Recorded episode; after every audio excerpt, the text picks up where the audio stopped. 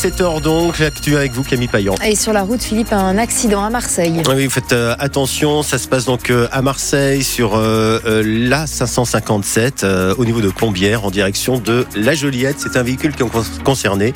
Et si vous avez des précisions, vous nous appelez au 04 42 38 08 08. On reste prudent sur la route car il pleut, il va pleuvoir toute la journée. Et on rajoute le parapluie dans la malle de la voiture, ça va servir aujourd'hui. Donc des pluies ce matin, encore un ciel gris cet après-midi, mais a priori ça devrait s'estomper pour les pluies. Les températures 10 degrés à Marseille au réveil, 9 à Toulon, 6 à Aix-en-Provence, 2 degrés à Digne ce matin et 4 à Gap. Et vous aurez cet après-midi 11 degrés à Marseille, 12 à Toulon et 11 degrés à Aix-en-Provence.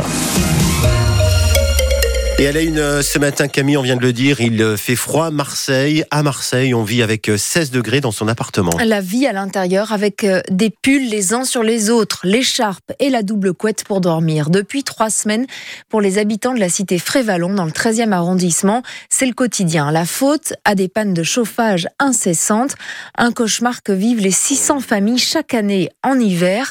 Cette fois, le bailleur Habitat Marseille-Provence a promis que la panne était réparée, mais la température n'est pas encore remontée, alors on se gèle, Emma Julie, surtout en ce moment. Dans l'appartement d'Amad, au sixième étage, il fait à peine 16 degrés. Les radiateurs muraux n'ont jamais fonctionné. Le soir ici, c'est congélateur. On ne dirait pas on est en France. Est-ce que vous avez vous regardez un appartement comme ça? Ma femme, elle est, euh, elle est tombée euh, allergique. C'est à cause de l'humidité hein, et le chauffage. Vous mettez cinq chauffages ici. Quand vous avez les fenêtres qui se ferment pas bien, ça sert à rien du tout. Et oui, le problème de l'immeuble, c'est l'isolation. Les vitres sont en simple vitrage et ça a un impact sur la santé des habitants comme sur celle de Béatrice qui revient de la pharmacie. Je suis fatiguée. Ça fait deux jours que je suis restée dans le lit. Aujourd'hui, j'ai dit, je vais travailler. Je suis crevée. J'ai mal de partout.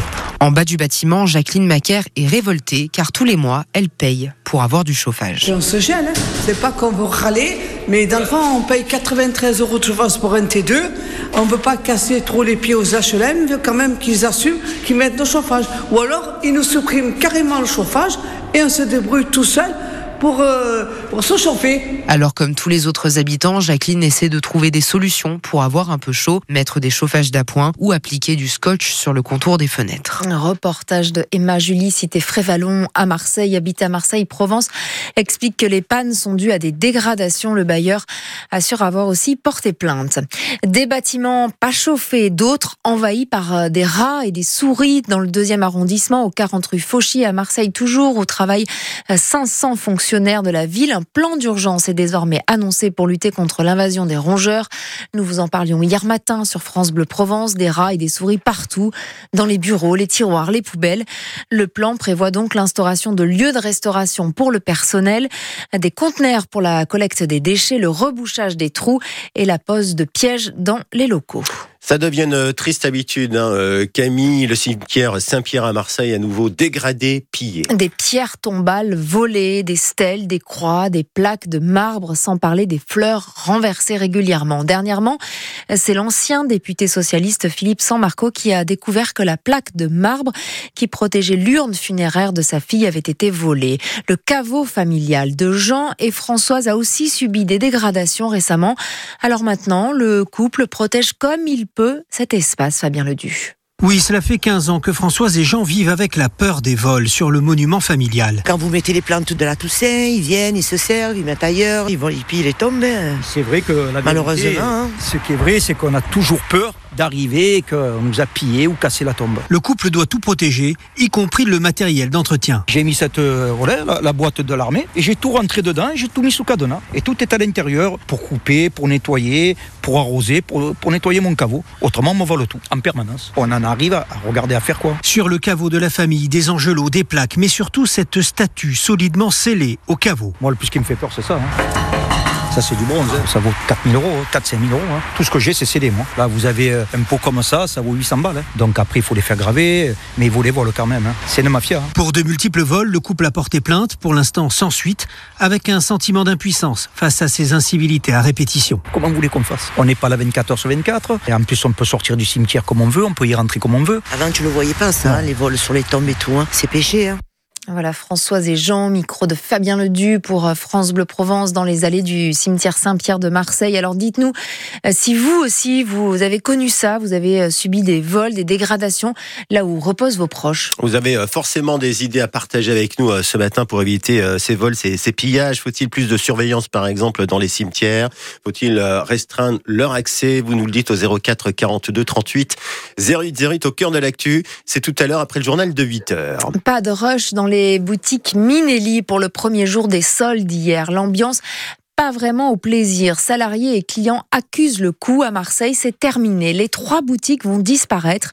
Le chausseur est racheté, mais pas à n'importe quel prix. Certains magasins donc vont définitivement baisser le rideau et il ne restera plus que celui d'Aix-en-Provence dans la région. Philippe Jacques est salarié de la boutique rue Saint-Ferréol à Marseille depuis déjà une dizaine d'années et représentant des personnels.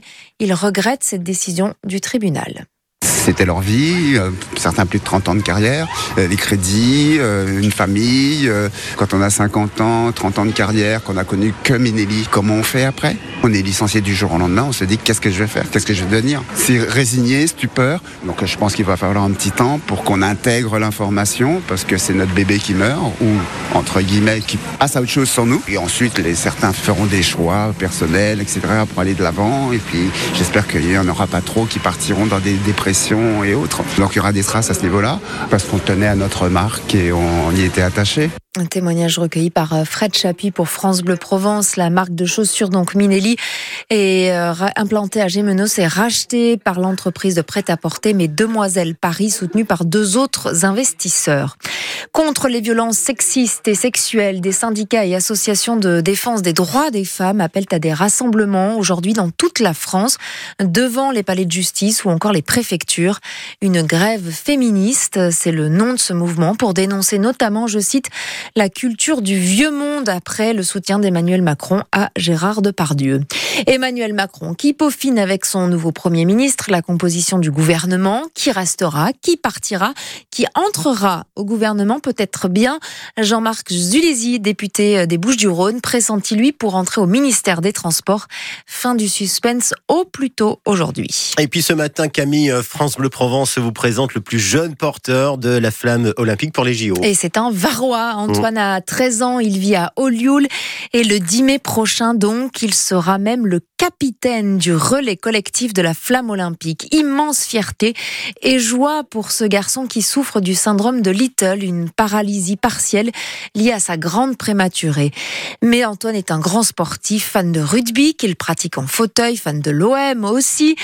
Il ne pouvait pas rêver mieux, Sophie Glotin, un peu timide, il vous a quand même bien raconté son plaisir.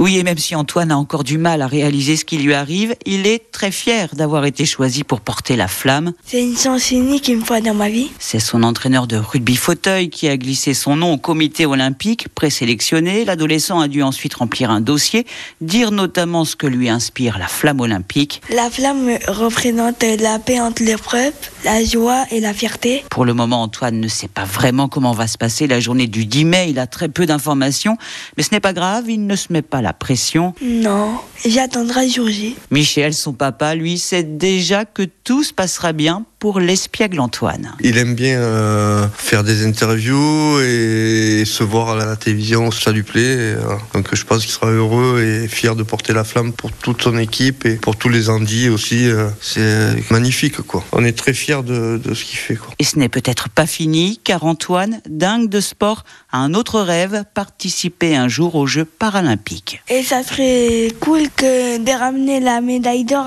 aux familles, à ma famille. et à mon entraîneur. Et voilà, plus jeune porteur de la flamme olympique et pourquoi pas médaillé d'or, les grandes ambitions d'Antoine Sacré Rêve qui va se réaliser donc le 10 mai prochain pour euh, le jeune garçon. Vous pouvez retrouver son sourire sur francebleu.fr, l'application ici. La flamme olympique arrivera donc à Marseille le 8 mai et puis elle traversera 400 villes, 5 territoires ultramarins avant d'être à Paris le 26 juillet pour donner le coup d'envoi des JO. C'est que du bonheur ce gamin à entendre, donc euh, allez le réécouter hein, sur euh, l'appli ici par France Bleu et France 3.